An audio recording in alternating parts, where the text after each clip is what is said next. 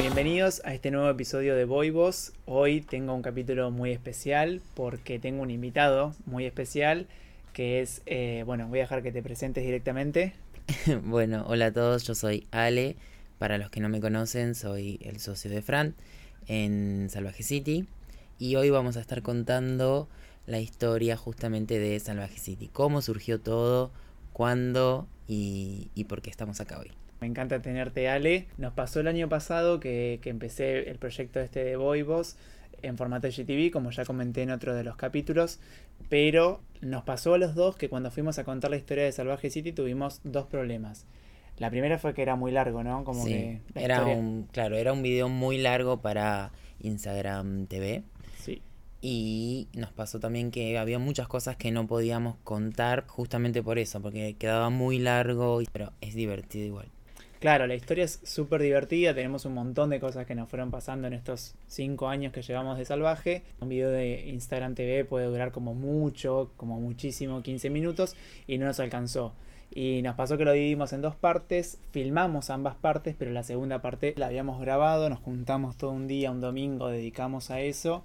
Había quedado muy bueno y se perdió el material eh, con los chicos que, que lo habían filmado.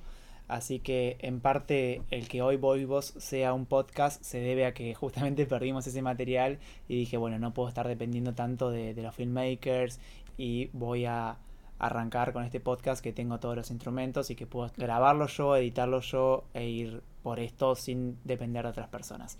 Así que bueno, hoy es el capítulo oficial, oficial, donde vamos a contar toda la historia de Salvaje City toda entera, completa, que hubo muchos que vieron la primera parte y se quedaron con ganas de, saber la segunda. Vamos a ir con todos los detalles, ¿no, Ale? Sí, con todos los detalles. Desde cuándo empezamos, cómo surgió, cosas que nos ocurrieron en el camino, muy graciosas, otras no tanto. No sé si quieres empezar vos. Bueno, esto es como la historia antigua, ¿no? Esto se remonta muchísimos años atrás porque hay un montón de cosas que la gente no sabe creo que nuestro círculo más cercano sí, pero hay un montón de, otra gente, sobre todo la gente que escucha el podcast o que estuvo viendo la IGTV, no sabe que, que nosotros somos entrerrianos y que nos conocemos desde la secundaria. Sí, justamente hicimos toda la secundaria juntos, así que nos conocemos desde nuestra adolescencia. Sí, desde los 12 años. Sí, hace un montón, mucho. Y yo creo que, a ver, no sé si coincidís conmigo, pero me parece que Salvaje empieza mucho antes, desde el comienzo que realmente nosotros creemos. Más que nada porque en la secundaria yo ya me estampaba remeras y vos ya hacías bolsos. Sí, me acuerdo que íbamos a estampar remeras, las hacíamos con transfer, papel transfer, imprimíamos imágenes en papel transfer y la íbamos a estampar a, un, a un lugar que tenían como una plancha Sí, era como una gráfica. ahí en Paraná Entre Ríos. Yo en ese momento era muy fanático de bandas como Black Eyed Peas y no había remeras de Black Eyed Peas y mucho menos tenía dinero para comprar el, el merchandising oficial. Entonces agarraba remeras blancas, les cortaba las mangas, hacías como que las intervenía un poco, buscaba imágenes en Google y las iba a estampar a esta gráfica. Y ahí tenía remeras de Black Eyed Peas, me acuerdo. Y, y también me acuerdo que vos, sobre todo la última parte de la secundaria, o sea, cuando empezamos a salir y demás, eh, hacías bolsitos, o sea, como que estaba medio de moda esa, unos bolsitos horribles. muy, feos. estaba muy de moda lo que es Marilyn. Marilyn, todas esas imágenes y bueno, estampábamos sobre telas y yo eh, cosía bolsitos con la máquina viejísima de mi abuela. También hacíamos bolsos, estaban de moda esos bolsos que eran con los discos de... Ay, no me acordaba de eso. los discos de, de música, digamos, de tocadiscos, los vinilos.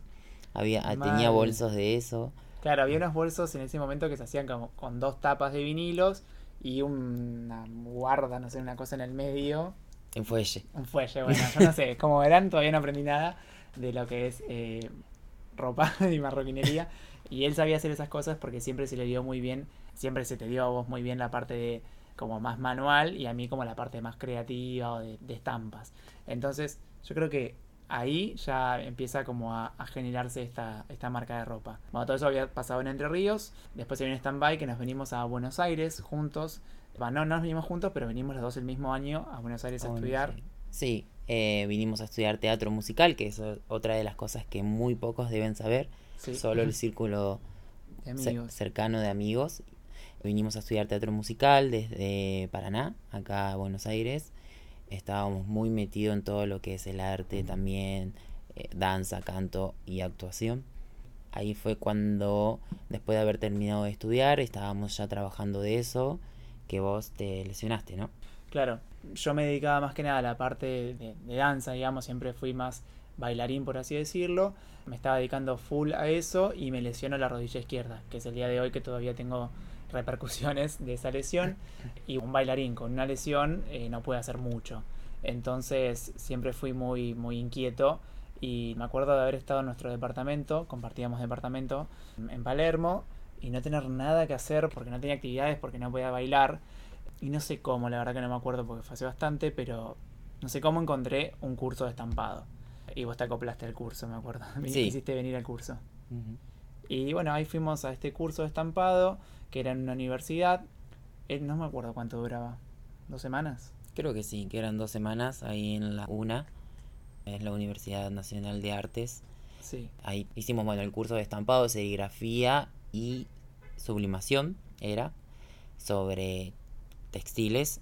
Y estuvo muy bueno, aprendimos un montón. Y Creo que es importante como aclarar que lo hicimos sin el fin de Salvaje City. O sea, Sí, ¿no? no, nunca pensamos vamos a hacer un curso estampado para poner una marca de ropa. Hicimos el curso estampado porque estábamos aburridos, como teníamos trabajo los dos, teníamos algo de dinero y podíamos hacerlo. Entonces, eh, no es que hicimos el curso para después eh, empezar Salvaje City, sino que es que pasa ahí en el curso, ¿no? Como esta, esto que empezamos a descubrir de que éramos buenos estampando. Yo creo que éramos buenos, ¿no? sí, dentro de todo, con el, el resto de material que había de gente, Sí. éramos buenos, no era por creernos, pero teníamos creatividad y, y podíamos hacer buenas estampas, divertidas. Ujú. Yo llevaba las, las imágenes que encontraba en Google. En aquel momento estaba como muy de moda lo trash, esta cosa como rebelde. Entonces me acuerdo que llevaba imágenes como de Alicia en el País de las Maravillas, pero drogada, no sé, como cosas así. Eh, yo me encargaba como de buscar las imágenes y vos eras como más la mano de obra, porque yo nunca fui muy bueno ni con la plancha ni con, ni con la serigrafía. Claro. Eh, Así que ahí yo creo que en el curso descubrimos que éramos como un buen, buen equipo, ¿no? Sí, en ese momento solamente estampábamos sobre pedazos de tela o sobre papel, solo probábamos estampar y la técnica, digamos. Y más al final del curso fue cuando yo decidí hacer una remera, que te acuerdas que la cosí a mano. Sí, una locura. No hay quien cose una ramera a mano. Lo que hice fue, bueno, yo tengo conocimientos desde antes también en lo que es moldes y eso, porque mi abuela es modista y siempre estuve como metido en eso. ¿Querés explicar brevemente en un segundo qué es un molde? Porque la gente que no sabe nada. Bueno, un molde es la base con la cual se hace una prenda, ¿no? La forma que se le da a una prenda se hace en, en forma plana, lo que tenemos pu- puesto en el cuerpo se hace en forma plana sobre papel, lo cual después se dibuja sobre la tela y se corta para darle forma a una, a una prenda, ya sea una remera, un pantalón y demás. Ok. Ale sabía de eso y sabe, y yo todavía no sé, ni, ni me interesa esa parte, pero por eso creo que hacemos buen equipo.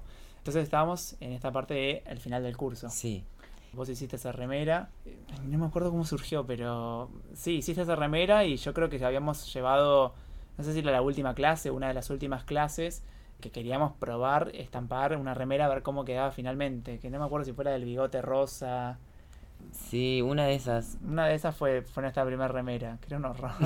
Estaban de moda los, los mostachos Ajá, y estampamos un mostacho en una remera. claro.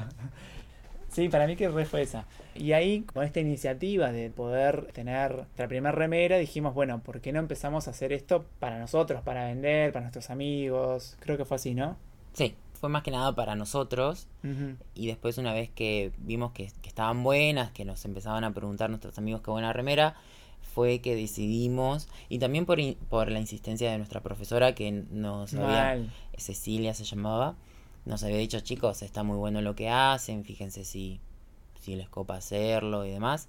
Fue que decidimos, bueno, empezar esto de emprendimiento, como yo ya tenía conocimientos en lo que es moldería y telas, fue que decidimos hacer más remeras y probar venderlas. Sí, y me parece súper importante.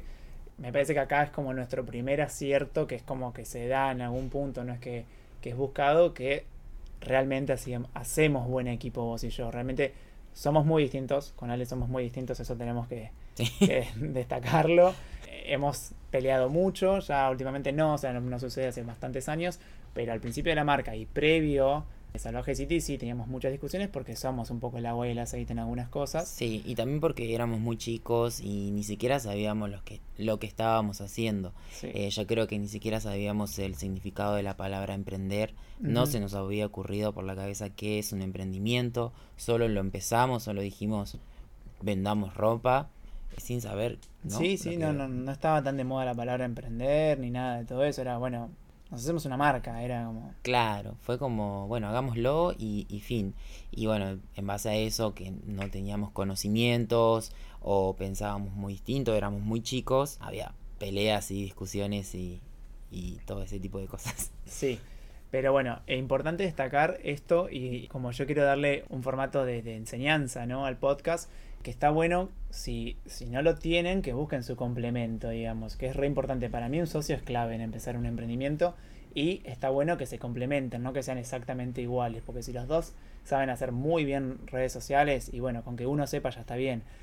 Me parece que es re clave que vos sepas toda la parte de la indumentaria, de cómo se fabrica, de lo que es una tela, una fibra, un textil y yo no tengo muy poca idea de eso y yo sé redes sociales, anuncios, marketing, un poco de administración, me parece que como que eh, cada uno tomó su rol enseguida de, en, en, la marca y eso estuvo buenísimo porque si te pones a pensar, vos hiciste la primera remera y yo terminé de definir el nombre de la marca en conjunto con vos, ¿no? Pero como que le fui dando el branding yo. Sí, tal cual. Bueno, entonces para ubicar un poco a todos los que están escuchando, veníamos con esto de las, de las estampas, habíamos definido que queríamos hacer una marca y que hacíamos buen equipo. Entonces, lo que seguía era, ¿qué hacemos? ¿Solo remeras? ¿Para hombre? ¿Para mujer? ¿Para ambos? ¿Qué paso seguimos entonces en Sí, me acuerdo que fue, creo que esto es lo que más le pasa a la gente y sobre todo por las consultas que me llegan a Instagram, que es como que la gente sabe que quiere una marca de ropa y después no sabe cuál es el primer paso. Y me pasa que siempre me piden como consejos y tips y cuál es el primer paso. Y para mí el primer paso es el que das, o sea, el que sea, que, que te saque del lugar de donde estás. No hay un primer paso definido. Para que, para que se den una idea, nosotros el primer paso que dimos es muy distinto como hoy es la marca. Creo que habíamos definido que queríamos comprar las remeras para no meternos a hacerlas, porque no teníamos ni idea que existían talleres de confección, talleres de corte, o sea, yo por lo menos no tenía idea de todo ese mundo. Y fuimos, me acuerdo, a Avellaneda, que es acá una parte, bueno, para los que no conocen, en Buenos Aires, donde venden un montón de ropa. Y hay ropa obviamente genérica, digamos, clásica, remeras blancas. Y queríamos comprar esas remeras para nosotros encargarnos solo de la parte de estampado, que era lo que habíamos aprendido a hacer. Y no encontramos, me acuerdo que no encontramos nada en, en Avellaneda. No, no encontramos estas remeras que queríamos básicas.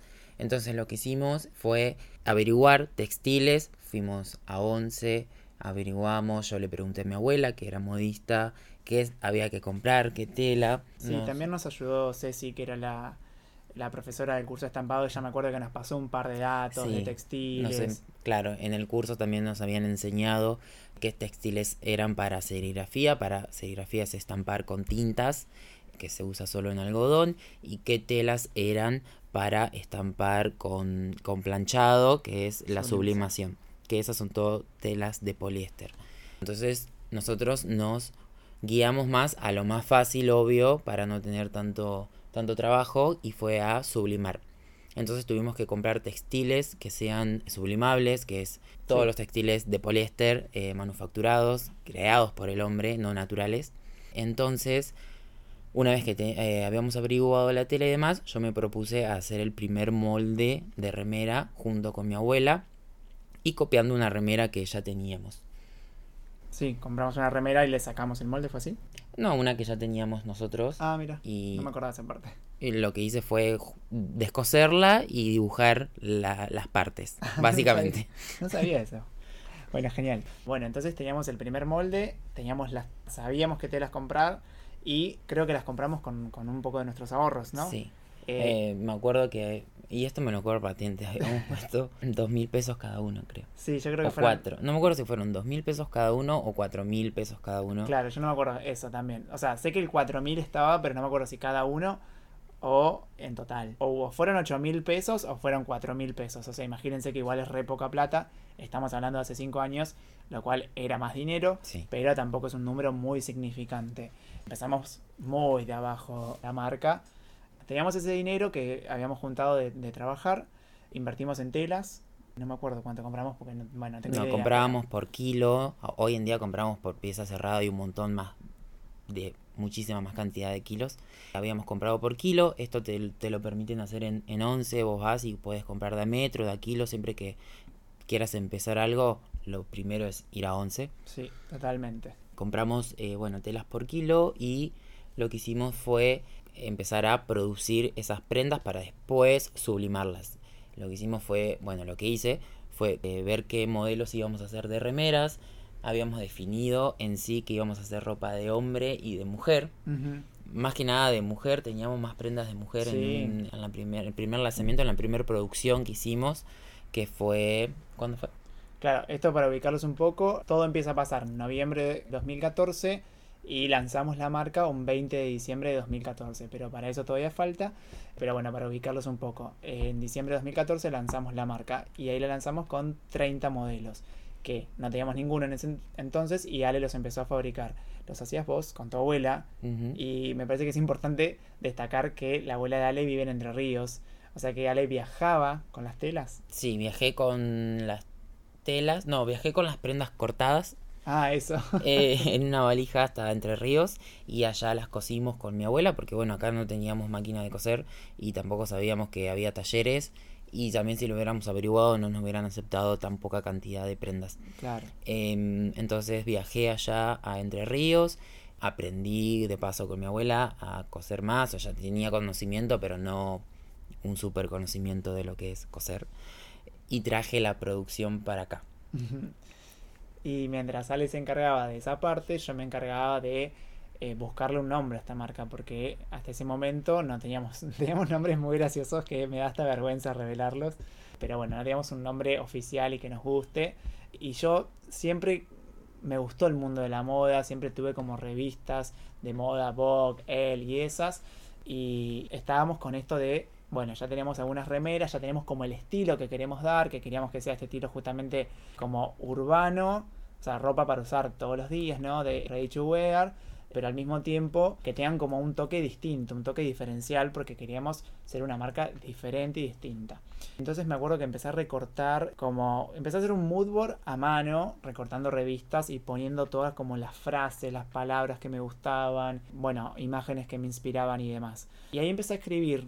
El nombre salió como, no crean que el nombre es una cosa muy mágica, queríamos algo como salvaje justamente, algo distinto y al mismo tiempo el city sale por esta parte más urbana que queríamos darle. No me acuerdo cuáles fueron los otros que salieron primeros. Tengo el mood board todavía guardado porque más me remite algo lindo. Pero bueno, después de dos o tres días de divagar y de hacer mood board y de escribir cosas, sale Salvaje City y a vos te creo que te gusta y la probás. Sí, justamente eso. Entonces, teníamos finalmente el nombre que había salido después de una búsqueda de dos o tres días haciendo mood board. Teníamos estas remeras que habías hecho en Entre Ríos, que eran más o menos cuántas. Y habían entrado más o menos 100 remeras en total, en unas musculositas tops que habíamos hecho de mujer, remeras de hombre, que en ese momento teníamos talle 1 y 2 nada más, porque no habíamos investigado nada ni siquiera de ta- Detalles. detalles. Tal, teníamos 100 prendas de toda la variedad.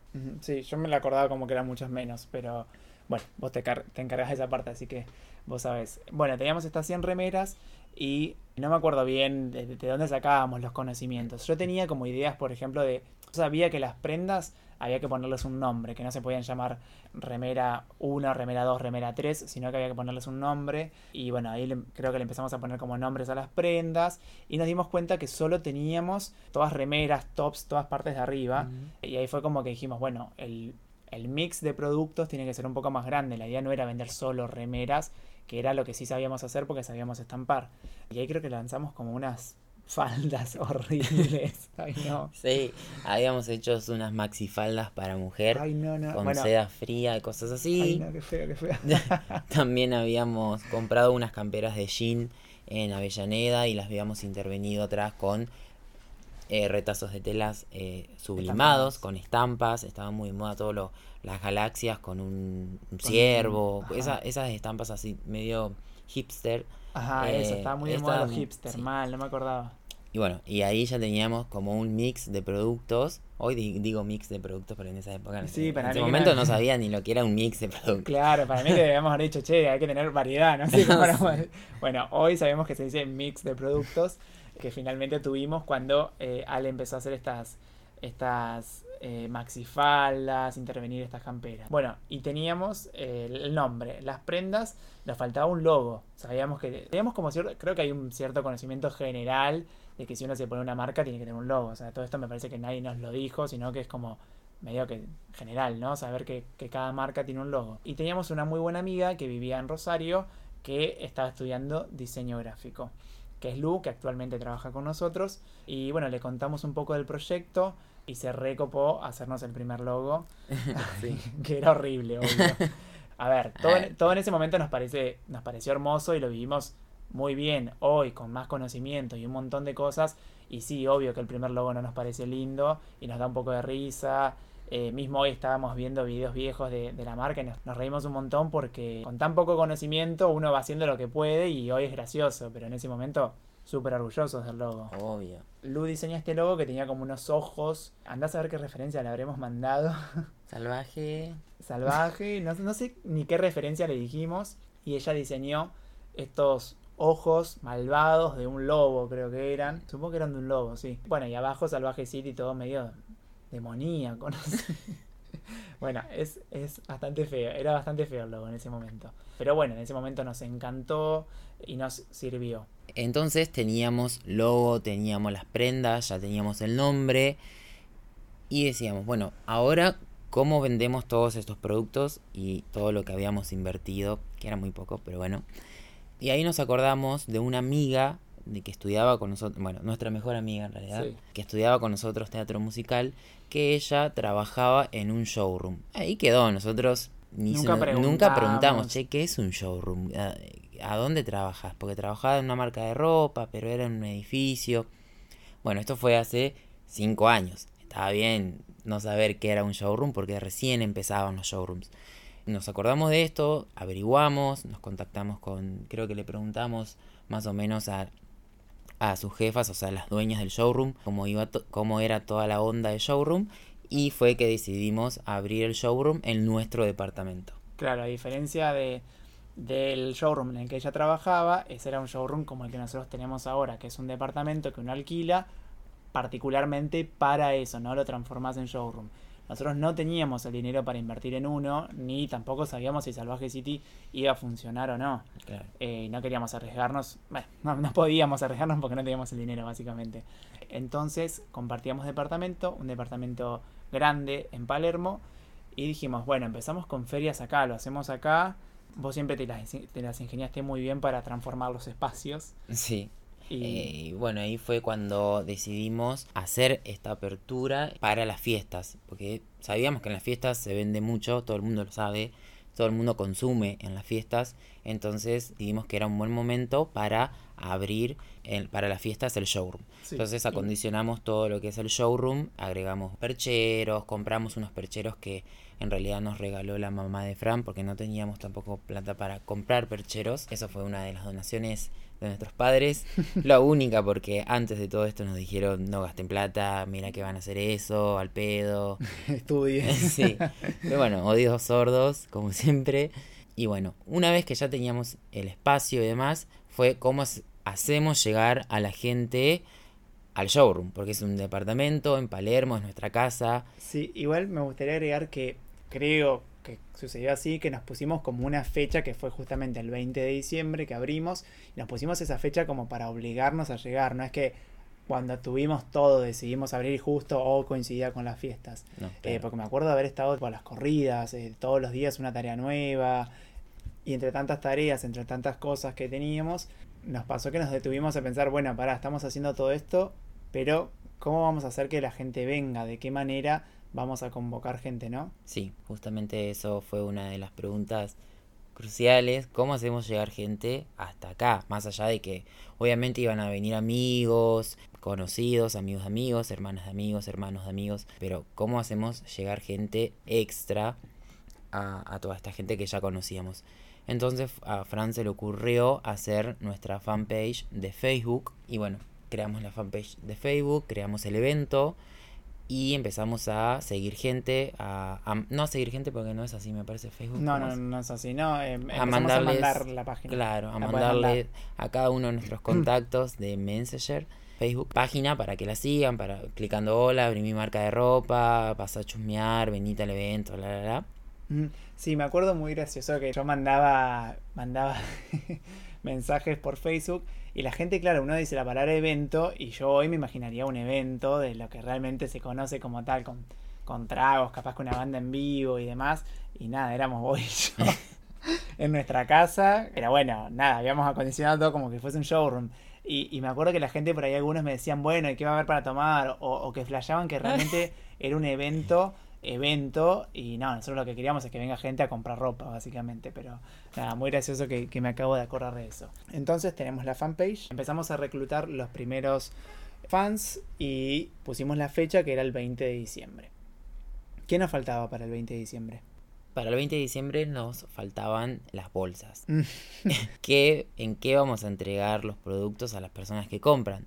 Entonces lo que se nos ocurrió fue comprar bolsas blancas y hacer serigrafía con el logo de nuestra marca, que ya orgullosos estábamos de él. Y bueno, fue ahí que va nuestra primera anécdota, ¿no? Sí, sí, sí, la primera anécdota graciosísima que nos pasa después del día previo a abrir, era 20 de diciembre que abríamos, el 19 de diciembre a la noche nos pasa que descubrimos que teníamos todo, teníamos los percheros, habíamos colgado las prendas, bueno, obviamente habíamos comprado perchas, eh, el logo estaba estampado en las prendas, todo, todo, todo, pero no teníamos bolsas. Entonces las compramos el día previo, estas bolsas blancas que, que cuenta Ale, y bueno, como, como habíamos hecho este curso de estampado, dijimos, bueno, las estampamos nosotros mismos. ¿Y qué nos pasó? Bueno, estábamos esa noche previa a abrir al otro día.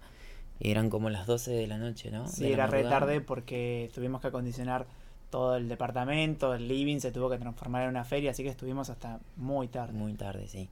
Y nos pusimos a hacer la serigrafía en estas bolsas con nuestro logo, que era blancas y había algunas con tinta negra y otras con tinta roja, que habíamos comprado, tinta de serigrafía. Franco estaba mm, estampando unas bolsas y yo ahí medio distraído y demás, como, Como siempre. como siempre, y bailarín, porque todavía teníamos como esa alma de, de teatro musical y demás. Hago un paso de danza, una pirueta y con la mano le doy al, Teníamos la tinta, la habíamos puesto como en un recipiente y estaba justo apoyada en el escritorio. y le doy al, con la mano al, al tacho de pintura y vuela contra toda la pared, toda la pared roja, que era blanca con manchones rojos, y estaba justo la ropa ahí también, y Ay, sí, fue estaba la ropa, no me acordaba. un bajón. Franco se quedó como duro, no Sí. reaccionaba. Fue como esos momentos en los cuales decís, no, esto no está pasando, porque además era como la una de la mañana, veníamos estapando un montón de bolsas, habíamos trabajado todo el día y él se mandó una pirueta y tiró el tallo de pintura por todas las paredes, algunas prendas.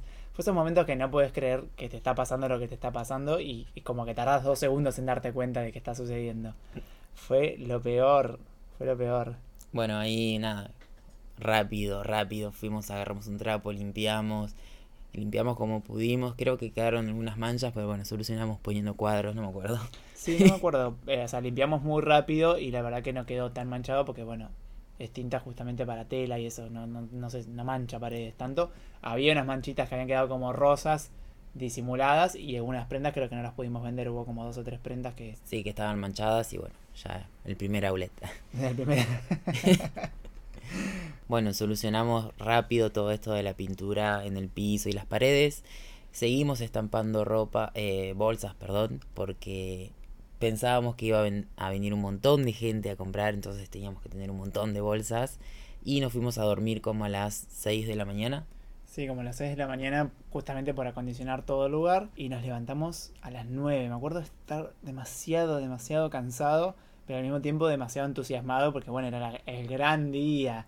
Se venía a la feria, se iba a llenar de gente. Y el horario que habíamos puesto en ese entonces era de 11 de la mañana a 20 horas, o sea, 8 de la noche porque era época de fiestas, se iba a rellenar, entonces pusimos un horario bien extendido. Nos despertamos a las 9 y armamos todo, dejamos todo listo, buscamos cambio, prendimos el aire acondicionado y demás, y a las 11 estábamos listos para recibir a todos esos clientes. ¿Y a qué hora llegó la, la primer clienta?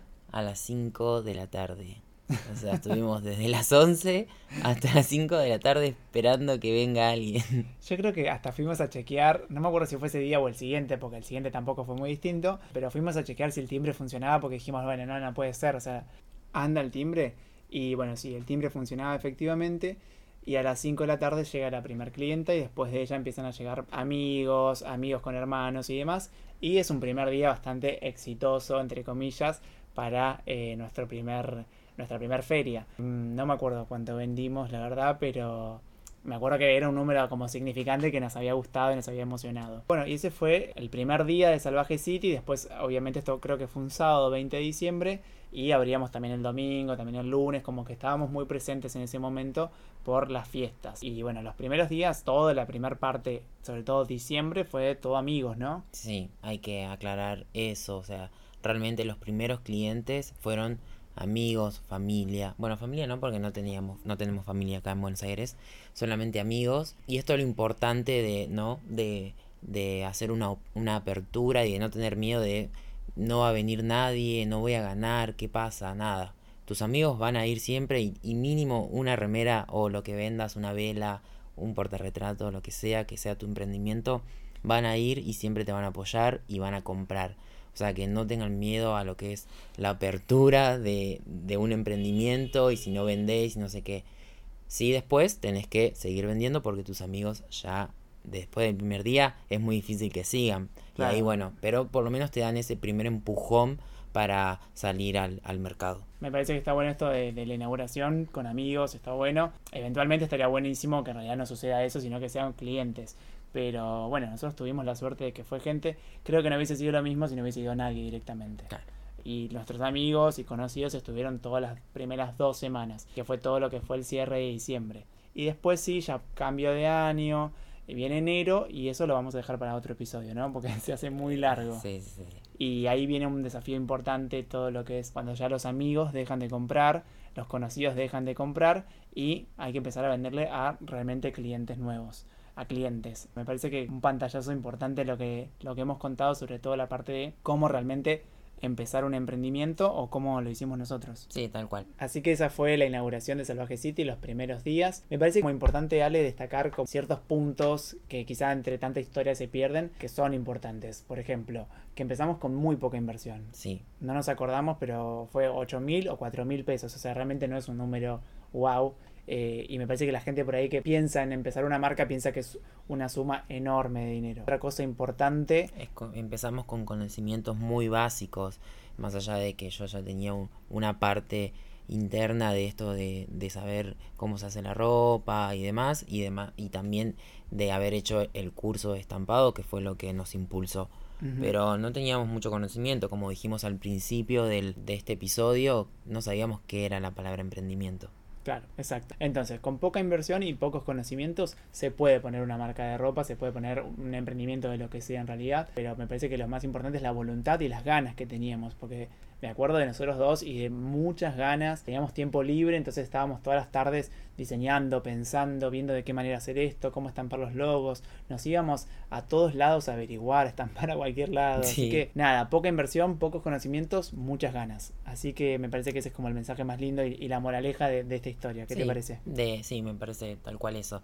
de empezar de una uh -huh. vez por todas, eh, de decidirlo y avanzar, sí. sin sin temor a los resultados. Sí, lo peor que te puede pasar como emprendedor, creo, si empezás es retroceder a donde estabas, o sea que tampoco es tan grave. Y si perdés dinero en el medio, nosotros hemos perdido dinero. Hemos invertido en cosas que no han funcionado, hemos hecho producciones que no han salido bien, o sea que nada, no es, el fin del mundo ni la muerte de nada. Así que bueno, este fue el, primer episodio con la historia de Salvaje. Seguro vamos a hacer eh, más porque hay un montón más. Esto se imaginan que es recién la inauguración, así que va a haber muchísimo. Le quería agradecer Ale por ser mi invitado, como siempre, para contar esta historia que es de los dos. Así que gracias por venir hoy a Boy Boss. ¿La pasaste bien? Sí, me gustó. ¿Te gustó? Buenísimo, estabas un poco nerviosa, me parece al principio. Nah. Bueno, genial. Gracias a todos por escuchar. Espero que les haya gustado. Se vienen un montón de capítulos. Está súper, súper interesante hacer esto del podcast y poder contarles en bastantes minutos historia salvaje, ideas que se me ocurren, tips y demás. Va a haber mucho más. Los espero en el próximo. Bye. Chao. Gracias.